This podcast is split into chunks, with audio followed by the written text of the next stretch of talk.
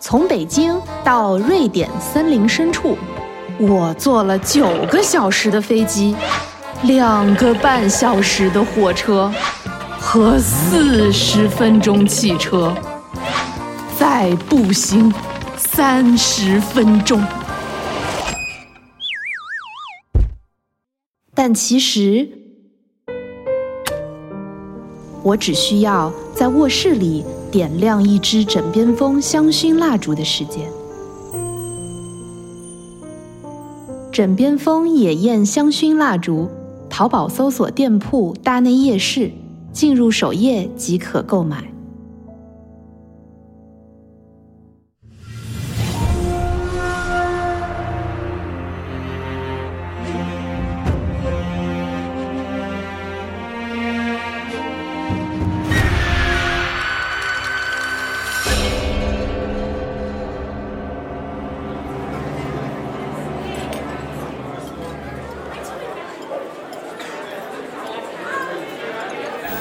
欢迎收听由深夜谈谈博客网络旗下出品的《听涛轩》，我是王涛。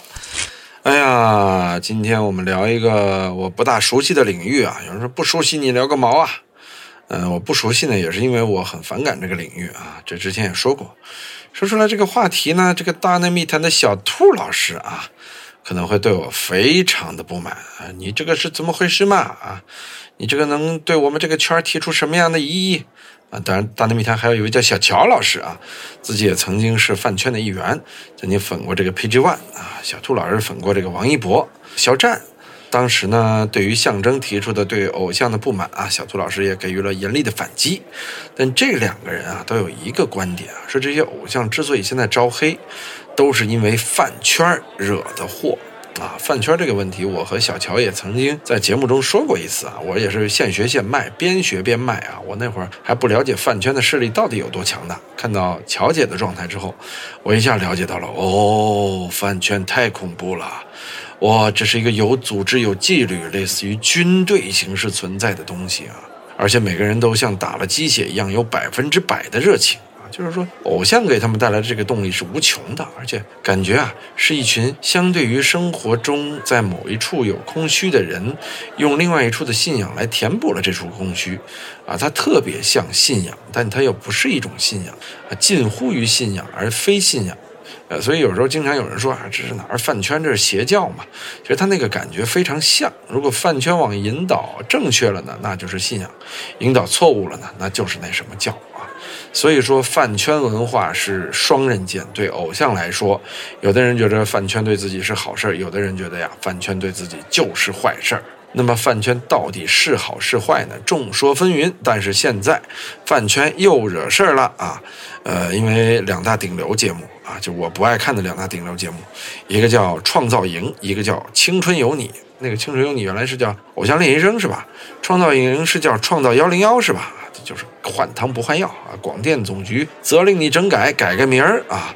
呃，狼皮换了牛皮又出来了，这是一回事儿啊！对于这两个平台出来的艺人啊，我从来是嗯比较反感的啊。比如说，呃，某平台的某 Beyond 的老师啊，另外的某平台的某锦你再美哒哒哒哒哒哒啊，就是这几位老师啊，让我都觉着。没什么真实的实力啊，但是呢，就是在创造财富的上面，凭借捞金吃饭的这个能力方面，佩服不已啊！人家是公司运营的胜利啊！但是我觉得，如果公司运营挣钱了，咱不反感；但是引导一个时代的文化走向这种潮流啊，我个人是觉得时代堪忧啊，社会堪忧。有时代责任感啊，所以我经常不看好他们，不是对他们挣的钱眼红啊，而是觉得为什么一个国家的青年人流向于喜欢这类明星，而忽略了更有实力的众多行业的艺术家们啊？这是我感觉有一点点悲哀的地方啊。大家不喜欢体育，去喜欢音乐和影视剧，这无可厚非啊。全世界都有这样的人。但是你去喜欢这些，怎么说呢？演技不咋地，唱的不咋地啊，人品甚至也不咋地的人，而且年纪轻轻、身价过几个亿的人，他能好到哪儿去啊？关键是连他自己都不明白，我怎么就这么有钱了呢？啊，所以这些人啊，往往自己在德行操守上也失控啊。不管是谁呀，就你我在那个年纪达到这样的一个收入，确实都会存在一种失控的局面。所以我觉得这才是目前中国一种非常奇葩的饭圈现象啊！我们继续来聊这个创造营和青春有你啊，因为这个创四啊、创五啊已经非常的火了啊，青春有你呢现在又在风口浪尖啊，青春有你前段多火呀，什么队来着？我不知道啊，就反正几个男的大胡子叔叔在里边扭扭捏捏啊。摇摇摆摆啊，这个我不反对，我没有对于同性恋的歧视啊，但是我其实挺反对主流文化里边宣传这种不大舒服的这种表达模式啊。其实我个人觉得，呃，有很多同性的热爱者，我也我也挺欣赏的，比如说甘道夫扮演者、万磁王的扮演者，啊，还有 Michael Scofield 啊，越狱里边的男主角温斯沃什啊，米帅米勒温斯沃什啊，这这我都挺喜欢的啊。这些人我都觉得人挺好的啊，因为人家呀不会兴风作浪、兴妖作怪啊，咱们要尊重人家的性取向，对吧？但是你说像那种妖魔化的那种大胡子团的那种，我个人涛哥有点接受不了啊，涛哥有点接受不了啊。我也曾经在柏林看到过人家那个自由游行当中两个大汉啊当众接吻，也曾经觉得哎，原来他们有他们的世界。但是那个我都能接受，我却接受不了这种兴风作浪啊，妖怪般的表现哈啊，还有啊一些长得很漂亮的小男生出来啊，那种扭扭捏捏啊，那个那个声音嗲了吧唧啊，我个人就觉得做妖怪谁都拦不住啊，但是不要出来吓唬人嘛，关键是吓唬人之后他还能火，他还能引来巨大的商业利益啊。我本来认为啊是因为这些事儿啊，广电总局可能会禁了他们，但没想到啊。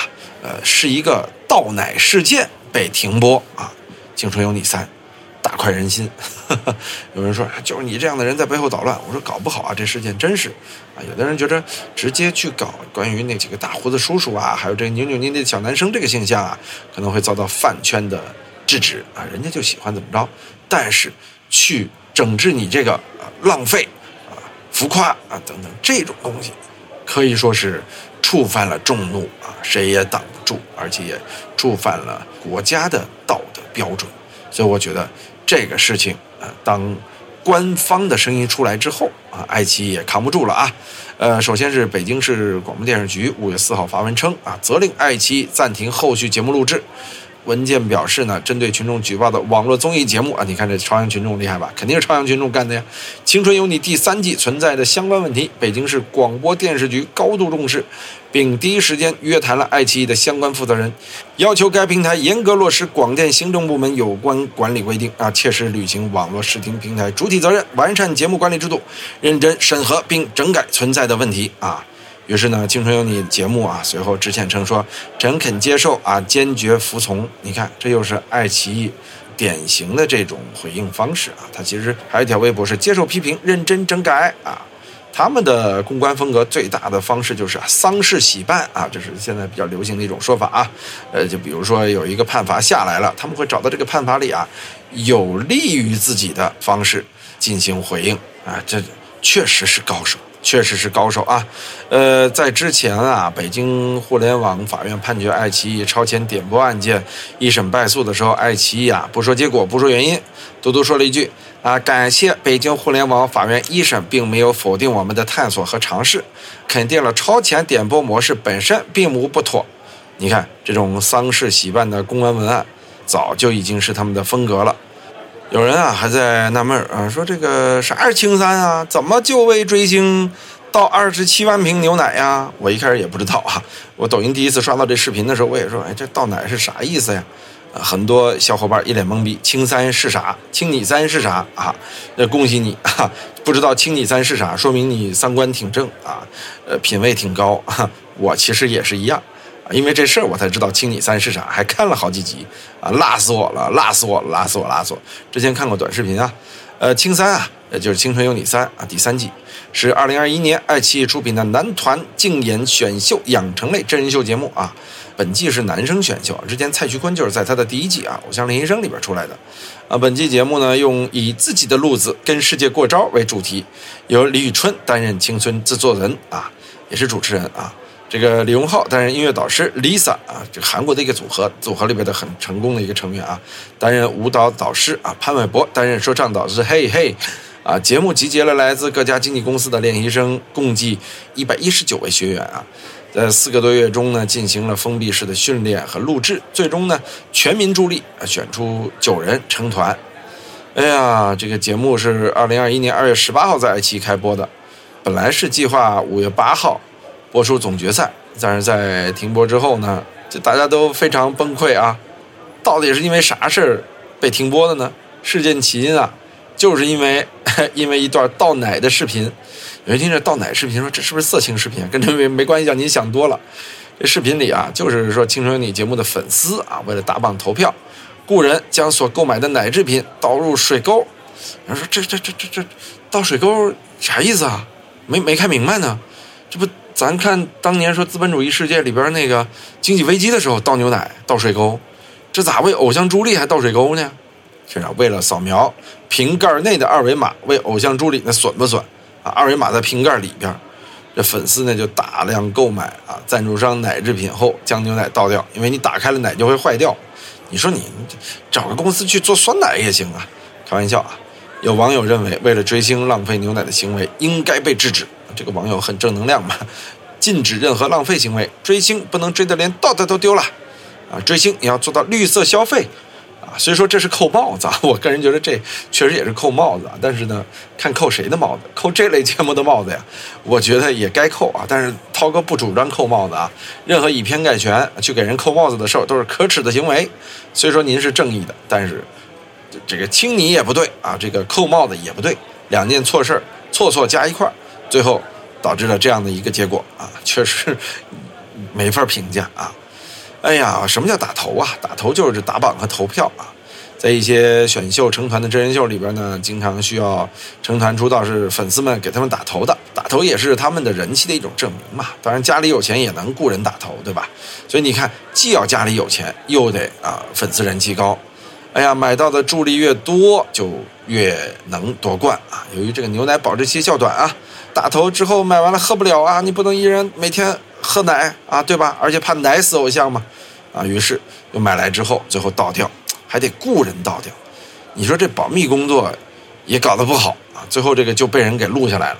我个人觉得呀，录制这个并且发布这个的呀，也是爱奇艺的对手，或者是跟涛哥一样啊，一个比较狠的，不喜欢这类节目，同时又想搞垮这类节目的人。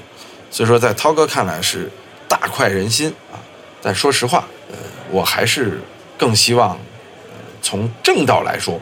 从正能量来说，从正确的价值观和审美观来说，停止该节目，而不是这样的方式啊！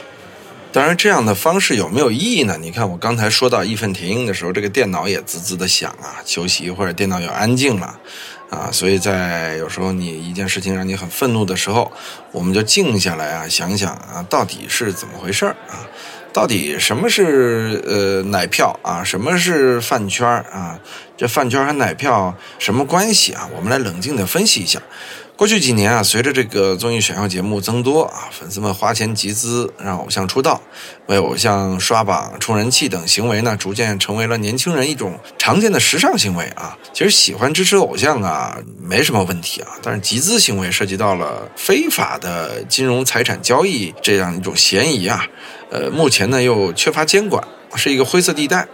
啊，因而呢，时常出现集资者是携款跑路啊，就说我们为我们偶像做点事儿啊，把大家钱集资来了，头跑了啊。同时呢，很多未成年人在这个过程中啊，也缺乏自制力啊，甚至不惜用贷款的方式来透支未来，这些都让饭圈集资成为了当下的众矢之的。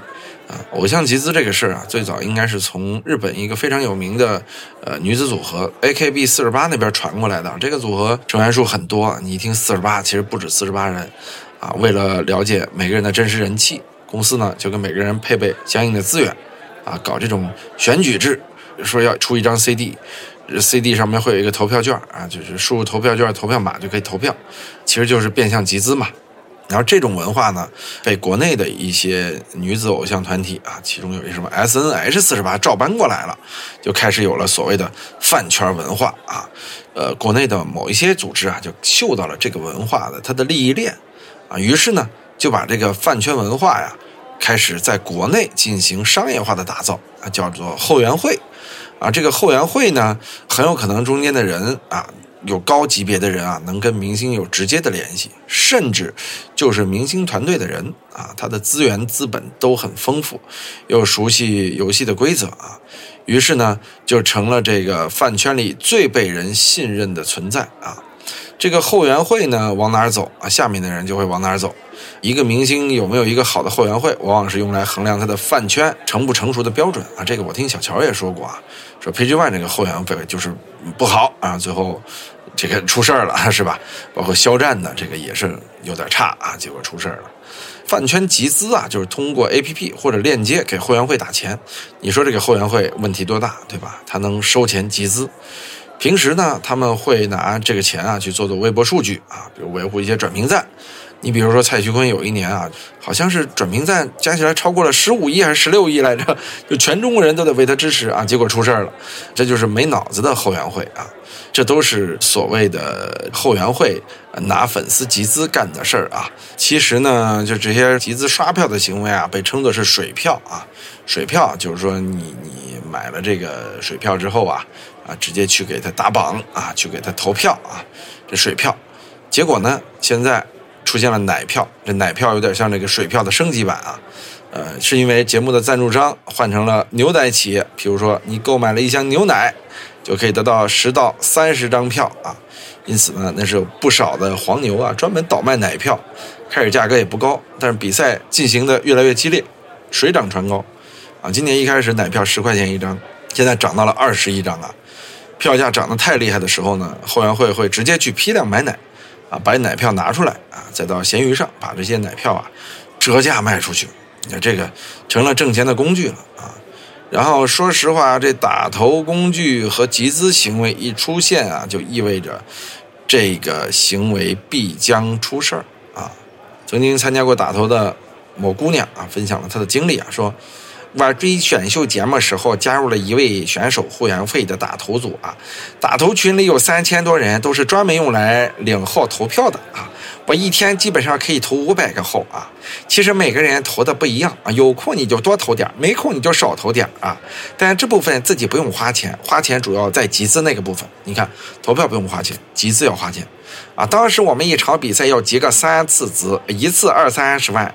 一般来讲，奶票的质量会比打头号的会员质量高很多。因为用视频网站账号投的话，切换账号就有可能被啊系统识别出恶意刷票，就会清票。除非你切换 IP，这就是奶票的票是不会被清的，奶票更值钱啊。除此之外呢，集资还有插旗啊，插旗分很多种啊，最常见的就是你打多少钱，我给多少钱，按此例进行。比如说，在一场 battle 中，为了呼吁大家在几点之前把钱集够啊，有的大粉丝或者富婆就会出来插旗，比如他们就规定三十比一，就是说你打五块钱把截图发出来，我就跟着打一百五十块钱，也有一比一的。比如说你们打够了一万，我就会跟一万，还会有那种评论旗，比如说一条评论一块钱，没个上限。呃，评论多少就会打进去多少。哎呀，青鸟嘞，这个太费钱了啊！其实这些激励大家打钱的这种花样啊，之前就有，但是现在慢慢变得越来越丰富了。以前一般到一定金额呢，呃，才会让大粉或者富婆插旗，慢慢后边小粉啊自己插小旗。哎呀，大家其实也知道啊，这些为让自己多打钱，呃，这个是有点忽悠的成分。但是那种氛围啊，这一来心甘情愿的，大家也活得空虚嘛。哎呀，这这粉丝就说了，你像我花的那么多钱，大部分都是插旗花掉的啊。像我花掉的十万块钱，其中有五万都是被后援会拿来作为吸引人打钱的旗，亲娘嘞都不还了啊。其实大家清醒过来啊，都知道这个行为是不对的。那你这次你买奶啊，这就消费自由啊，你该被骗被骗。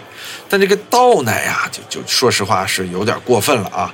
这确实也是后援会失控的一个原因。因为买奶的这些粉丝拿到奶之后啊，你没法去控制他们倒不倒这个奶，啊，你也不了解这些粉丝当中到底有没有啊，就是要故意无脑啊，故意来黑这些人的。你比如说，假设我是某某某竞品节目，比如我是创造营，啊，但咱咱这是猜想啊，哦。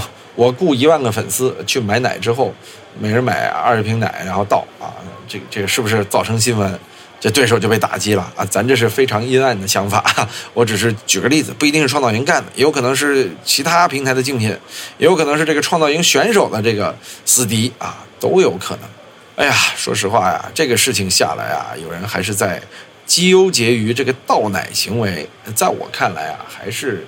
纠结于大家正向的审美教育问题，我个人觉得中国目前的青少年审美教育啊，实在是有问题啊。比如说男生女相啊，呃，女生腐相啊。什么叫女生腐相啊？女生腐相是女生开始喜欢男男，怎么着怎么着了啊？男生呢就觉得哇越娘越美，呃，甚至说喜欢个男生，他有的不是同性的取向。他都把同性当成了一种时尚，啊，我这个时候我就觉得有点怪怪的了，这个方向就不对了。另外啊，您要真喜欢看看断背山，啊，看看这个呃老伊万的戏啊，我也就不说什么了，这都是高级审美啊。等下就看看平时的那种所谓的耽美剧啊，啊，我实在是有一点点哎接受不了。其实我也看过很多同性题材的海内外电影啊，什么当年的蓝雨。啊，东宫西宫，啊，这个断背山，啊，说出来还真不少。现在其实还有好多，啊，其实感情是特别真挚、细腻的。我还看过一部台湾电影，讲女同之间的，叫《淼淼》，我觉得特别唯美啊。其实这些故事都是美的，我们也尊重这样的感情和取向。但是呢，如果整个民族的取向往这个方向去引导，那就有点不对了啊。男生不阳刚，女生不进取啊。这确实这样的时代，呃，让人有些唏嘘啊。呃，其实这个时间透露出来的呢，还是正确审美和正确追星，在这个年代需要去引导青少年做的。大家未来都有可能为人父母，想想有一天你的孩子啊，不顾一切，嗯，浪费青春大好时光，去为了一个明星倒牛奶，呃，为了一个明星去参加饭圈去打榜刷票啊。这个是不是我觉得有一点点可惜？大好的青春时光，多学习，多看书，多听音乐，多看电影啊，多出去看看，在世界上走走，甚至出去打工，感受一下社会的残酷和挣钱的不容易，他们就不会那么轻易的把父母挣出的钱去扔给那些所谓的偶像，啊，是吧？其实这是一件不管父母有没有钱啊，这我觉得都是一件蛮可悲的事儿。它其实是透露出来的这个时代的教育空虚和审美空虚，这个空虚谁来填补，才是值得我们深思的。好，感谢您收听今天的听涛轩，我们下期节目再见。